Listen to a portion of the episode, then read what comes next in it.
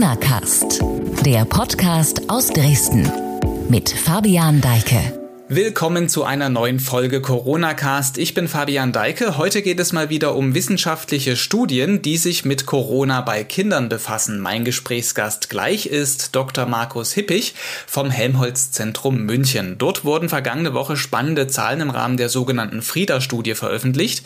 Die Zahlen zeigen einen deutlichen Anstieg bei den Nachweisen von Antikörpern bei Kindern im Vergleich zwischen der ersten und der zweiten Welle. Die Zahlen kommen zu einem sensiblen Zeitpunkt Zeitpunkt, denn in vielen Bundesländern hat am Montag die Schule wieder begonnen. Das Gespräch gibt es gleich, zuvor aber wie immer ein Blick aufs aktuelle Geschehen. Zunächst eine Nachricht in eigener Sache. Wir feiern heute den 75. Geburtstag. Genau auf den Tag am 13. April 1946 ist erstmals die Sächsische Zeitung erschienen. Das Jubiläum feiern wir ein bisschen, gerne mit Ihnen. Heute gibt es eine gedruckte Sonderausgabe und auf sächsische.de spannende Beiträge, unter anderem einen Rollentausch. Sachsens Ministerpräsident Michael Kretschmer interviewt unsere Politikchefin Annette Binninger. Ich verlinke dieses Gespräch mal in der Beschreibung dieser Podcast-Folge. Schauen Sie aber auch so gerne mal vorbei bei sächsische.de. So, nun aber wirklich Corona. Das ist ja neben der Kanzlerfrage, mit der sich die Union dieser Tage schwer beschäftigt, noch immer das wichtigste Thema. An diesem Dienstag hat die Bundesregierung eine Änderung des Infektionsschutzgesetzes beschlossen und damit das gesetzgebende Verfahren in Gang gesetzt. Es müssen natürlich noch Bundesrat und Bundestag zustimmen. Kanzlerin Merkel trat in Berlin vor die Kameras und sagte, wir setzen die Notbremse bundesweit um. Wo die Inzidenz über 100 liegt, sollen künftig bundeseinheitliche Regelungen gelten. Die Notbremse ist dann nicht mehr Auslegungssache, sondern sie greift automatisch. Die Unklarheiten, was in dem einen oder anderen Landkreis wann gilt oder was wann nicht gilt, das ist dann vorbei. Dort, wo die Zahl der Infektionen stabil unterhalb der Inzidenz von 100 ist, sind es weiterhin die Länder, die in ihren Verordnungen über Einschränkungen genauso wie über Lockerungen entscheiden. Die bundeseinheitlich geltende Notbremse ist überfällig, denn auch wenn es schwerfällt, das auch heute wieder zu hören, die Lage ist ernst. Ja, der Schritt sei überfällig. Es soll jetzt in einem beschleunigten Verfahren die Gesetzänderung umgesetzt werden. Im Kern geht es um Ausgangsbeschränkungen und diverse Schließungen nach bundesweit verbindlichen und einheitlichen Vorgaben. Gelten sollen Beschränkungen immer dann, wenn in einem Landkreis oder einer kreisfreien Stadt an drei aufeinanderfolgenden Tagen die Sieben-Tage-Inzidenz über 100 liegt. Zudem sollen Unternehmen in Deutschland stärker in das Testen einbezogen werden.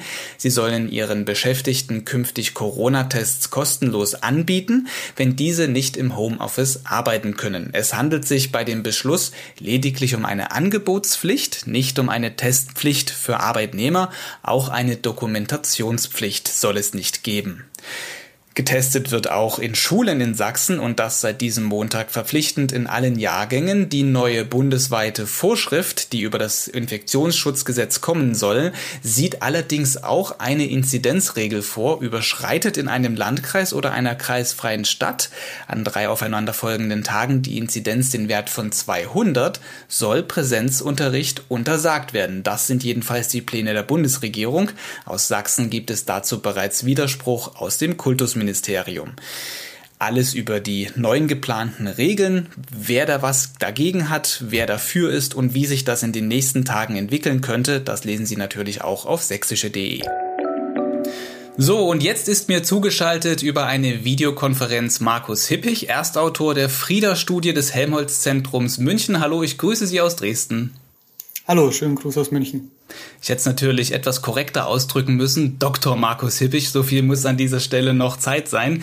Sie sind Wissenschaftler und die Studie, an der Sie arbeiten, ist eine Langzeitstudie zum Thema Diabetes Typ 1 bei Kindern, also auch ein sehr wichtiges Anliegen. Vergangene Woche gab es dann Ergebnisse, allerdings zu Corona-Zahlen, die auch in dieser Studie mit gewonnen werden. Klären Sie uns eingangs vielleicht am besten mal auf.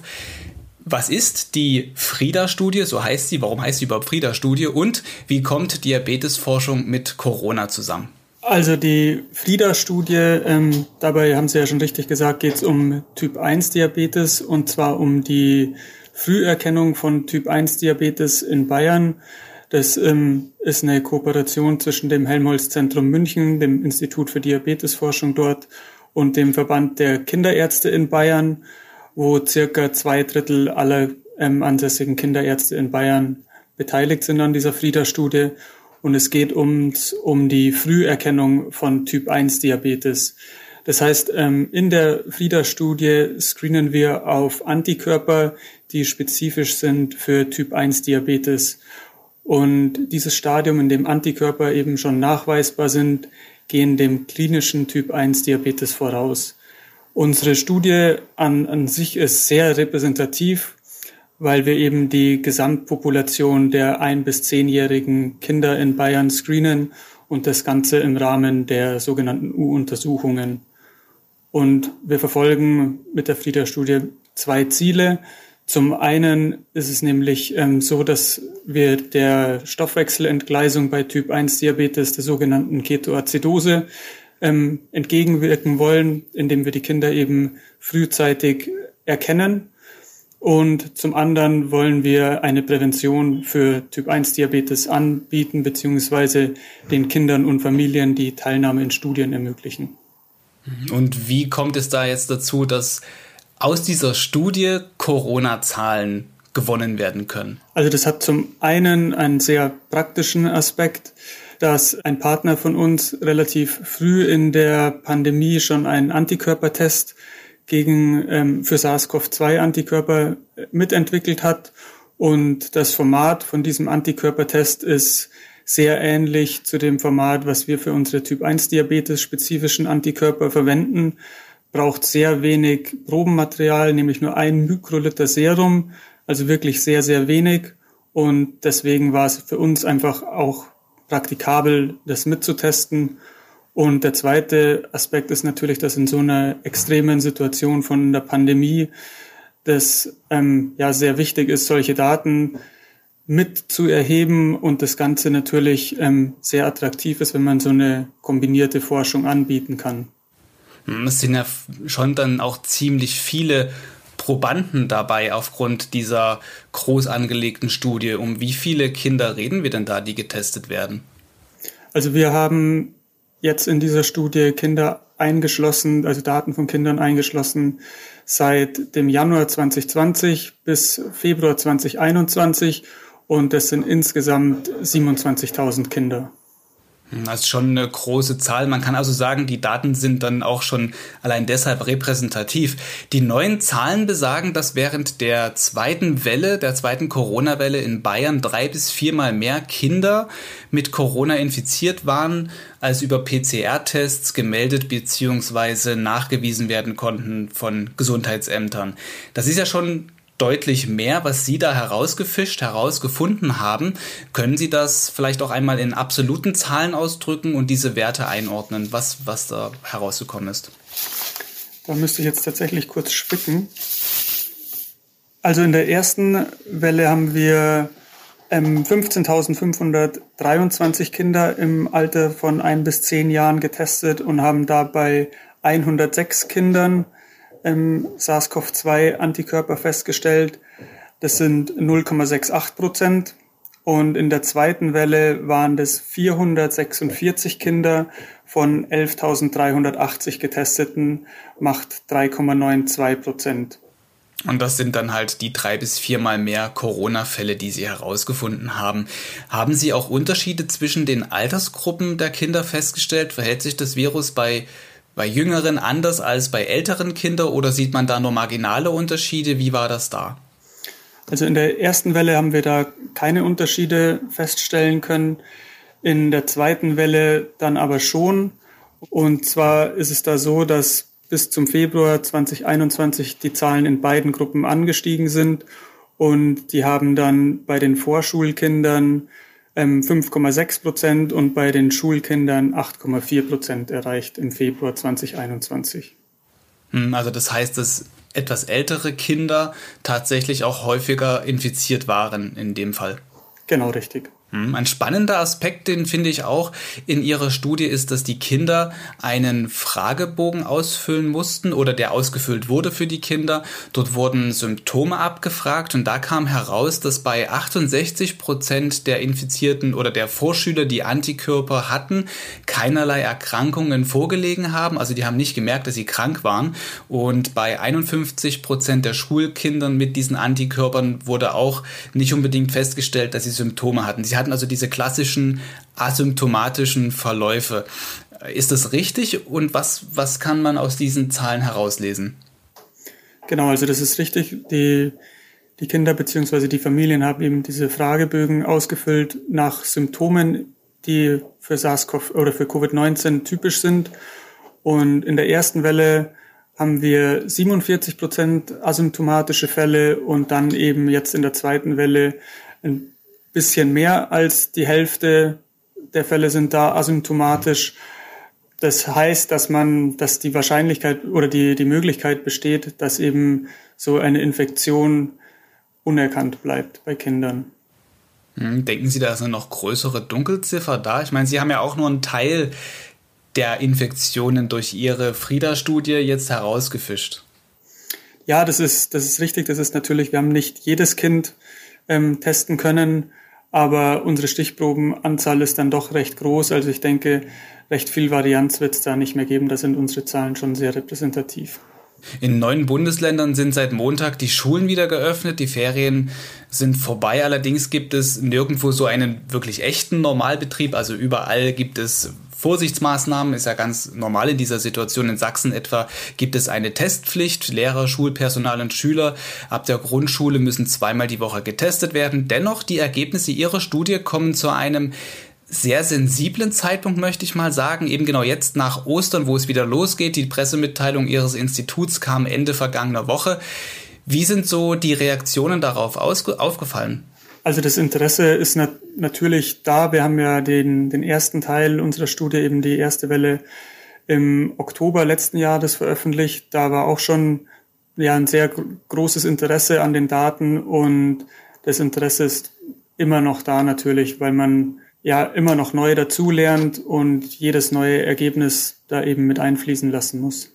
Ist da in Bayern jetzt beispielsweise die Politik auch auf ihr Zentrum, auf ihr Institut zugekommen und hat da mit ihnen gearbeitet und, und vielleicht auch mal nachgefragt? Also was wir am Institut machen, sind ja diese Antikörpermessungen und wir arbeiten mit dem Bayerischen Landesamt für Gesundheit und Lebensmittelsicherheit zusammen, von denen wir dann auch die, die Daten für die PCR-Fälle bekommen und die eben ja mit unseren Antikörperdaten verglichen haben. Also insofern ist da schon ein Austausch der Daten, ein aktueller immer, immer gegeben. Haben Sie auch den Eindruck, dass da mit den Daten, dass da Rückschlüsse gezogen werden, die auch so im Sinne dieses Infektionsgeschehens sind? Oder wie ist so Ihr persönliches Empfinden da als Wissenschaftler? Hört man auf, auf das, was Sie da herausfinden oder ist da Ihr Empfinden ein anderes? Das ist jetzt natürlich eine, eine schwere Frage, weil ähm, das kann ich tatsächlich so nicht, nicht beantworten, weil ich da keinen Einblick habe inwieweit jetzt da unsere Studienergebnisse mit eingehen in politische Entscheidungen und wie viel, wie viel Anteil da andere Ergebnisse haben, das kann ich so, so leider nicht sagen. In Sachsen gibt es eine Studie an der Uniklinik Dresden, geleitet von Professor Reinhard Berner.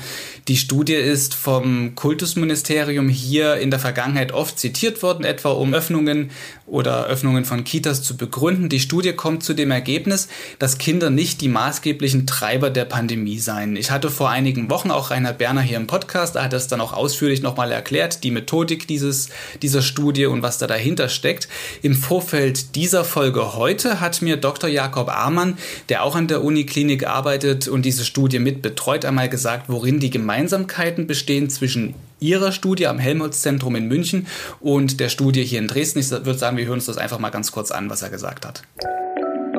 Wir machen im Prinzip etwas Ähnliches. Auch wir untersuchen das Blut von Kindern und Jugendlichen zu unterschiedlichen Zeitpunkten. Allerdings ist unsere Studie eine spezifische SARS-CoV-2-Studie und wir untersuchen die gleichen Kinder immer wieder und haben uns jetzt, was den Alterszeitraum angeht, sind wir auch etwas eingeschränkter. Also wir untersuchen nur weiterführende Schulen. Die Kinder sind im Mittel 14, 15 Jahre alt und diese haben wir bisher dreimal untersucht. Ähm, bei manchen haben wir sogar ein viertes Sample. Wir haben bisher keine Daten veröffentlicht für diesen Zeitraum nach der zweiten Welle. Wir sind noch dabei, diese Daten zu erheben. Wir haben nach Wiederöffnung der Schulen ähm, begonnen, unsere Schüler ähm, erneut zu beproben, haben bisher zehn Schulen beprobt. Die restlichen ähm, Schulen werden dann nach den Osterferien folgen. Aber das heißt, über den Zeitraum, über den das Helmholtz-Zentrum im Moment ein, eine Aussage trifft, haben wir noch keine Daten veröffentlicht. Ich kann Ihnen aber schon sagen, unsere Daten entsprechen sich ziemlich gut. Also auch wir haben in dieser Höhe etwa Antikörper gefunden bei Schülern und Lehrern in Sachsen, wie sie die Kollegen in Bayern gefunden haben. Und ich glaube, was man sich bewusst machen muss, dieser Anstieg, den die Kollegen beschreiben, von einer, etwa einer Verachtfachung der, ähm, der Zahl der Kinder und Jugendlichen, die sich infiziert haben in diesem Zeitraum, was am Ende, weil wir mit einem Prozent gestartet sind, bei acht Prozent eben dann rauskommt,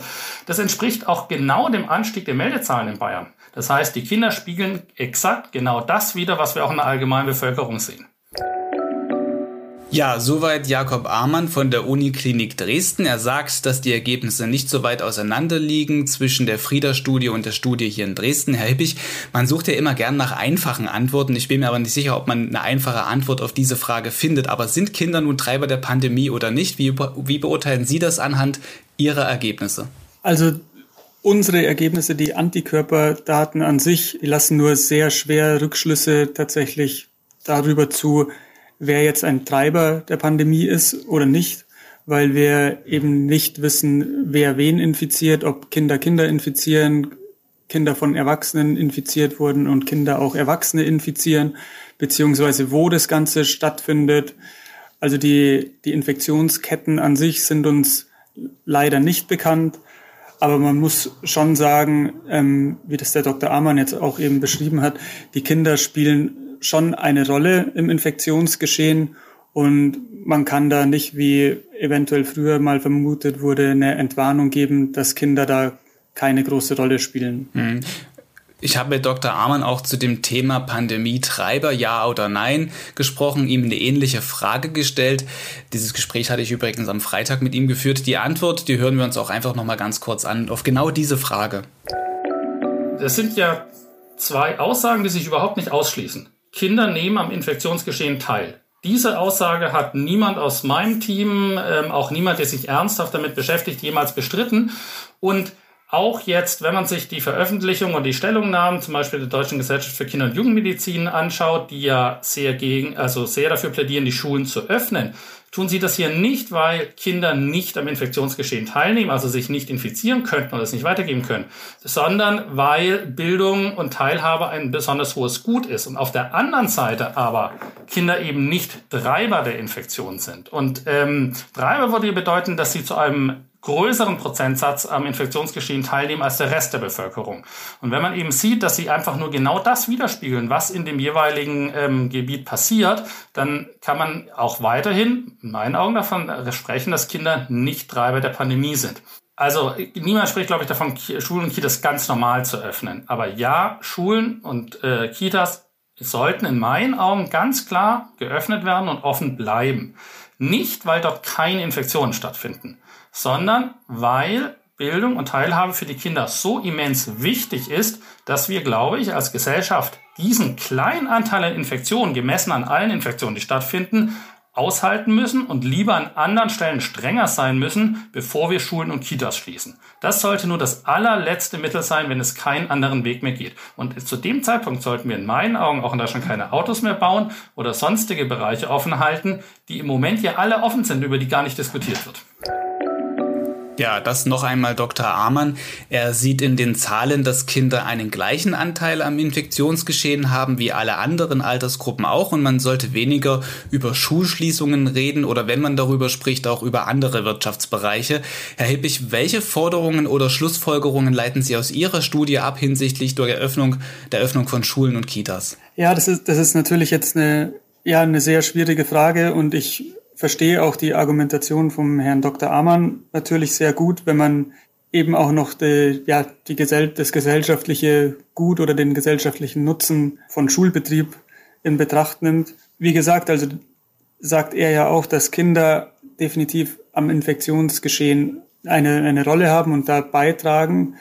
Ja, es ist, es ist schwierig zu sagen. Also für mich ist es so, dass ähm, man eben auch bei Kontakten bei Kindern vorsichtig sein muss. Und Sie haben ja gesagt, dass in, in Sachsen zum Beispiel zweimal wöchentlich verpflichtend getestet wird. Da bin ich stark dafür, dass eben, wenn die Zahlen hoch sind, man verpflichtend oft testen muss oder wenn das nicht geht, dann eben in den Distanzunterricht gehen muss.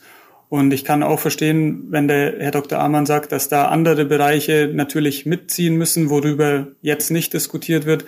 Also da sind ja die Prozentzahlen von den Infektionen auch nicht höher oder niedriger als bei Kindern, also muss das da genauso in Betracht gezogen werden. Der Bund plant, Schulen bei Inzidenzwerten über 200 in einem Bundesland zu schließen. Das ist ein Vorschlag, der aktuell auf dem Tisch liegt. Sachsen ist momentan genau an diesem Grenzwert. Bayern liegt bei um die 150. Sachsens Kultusminister Piwatz hält diesen Eingriff des Bundes, also zu sagen, dass man jetzt bei 200 die Schulen schließen müsste, für schwierig. Er lehnt das ab. Wie sehen Sie das? Sollte man bei der Frage nach Infektionssicherheit an Schulen und Kitas mit Inzidenzwerten arbeiten oder sind dann Tests das richtige Mittel oder gibt es da vielleicht noch irgendwas anderes, was gerade gar keiner auf dem Schirm hat? Ich denke, dass oft Testen natürlich gut ist, weil man da einen Überblick über das Infektionsgeschehen haben kann, einen sehr aktuellen und da schnell reagieren kann. Aber natürlich darf man den Inzidenzwert da auch nicht außer Acht lassen, weil man ja immer noch versuchen will, Infektionen nachverfolgen zu können und diese Cluster auf, decken will. Und wenn einfach an sich viel zu viele Infektionen da sind, ist das natürlich unmöglich.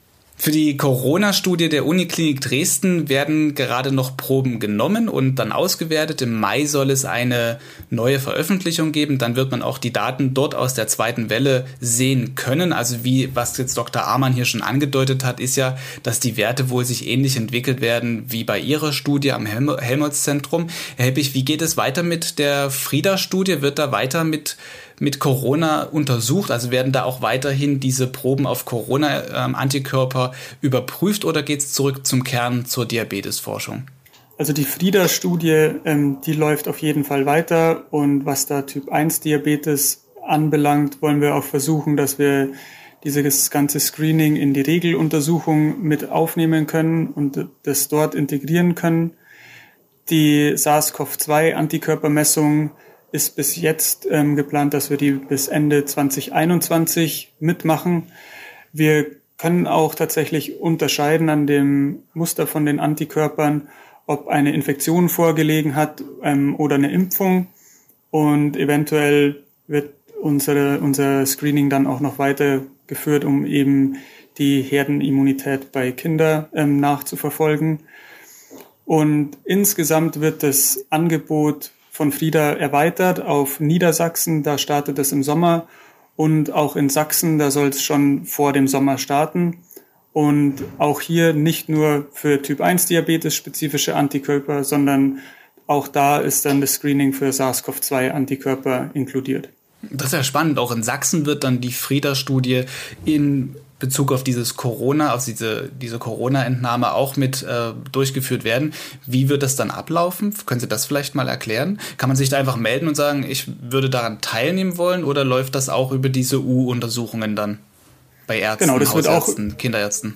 Genau, das würde auch über die U-Untersuchungen ähm, bei den Kinderärzten, Hausärzten laufen und da wird dann eben eine kleine Blutprobe aus dem Finger abgenommen und die wird dann eben untersucht auf die Antikörper, die Typ 1 Diabetes spezifisch sind und auch eben auf die SARS-CoV-2 Antikörper. Und die Untersuchungen, die Proben, wird das dann in München stattfinden oder haben Sie da Labore in Sachsen oder Niedersachsen in dem Fall dann?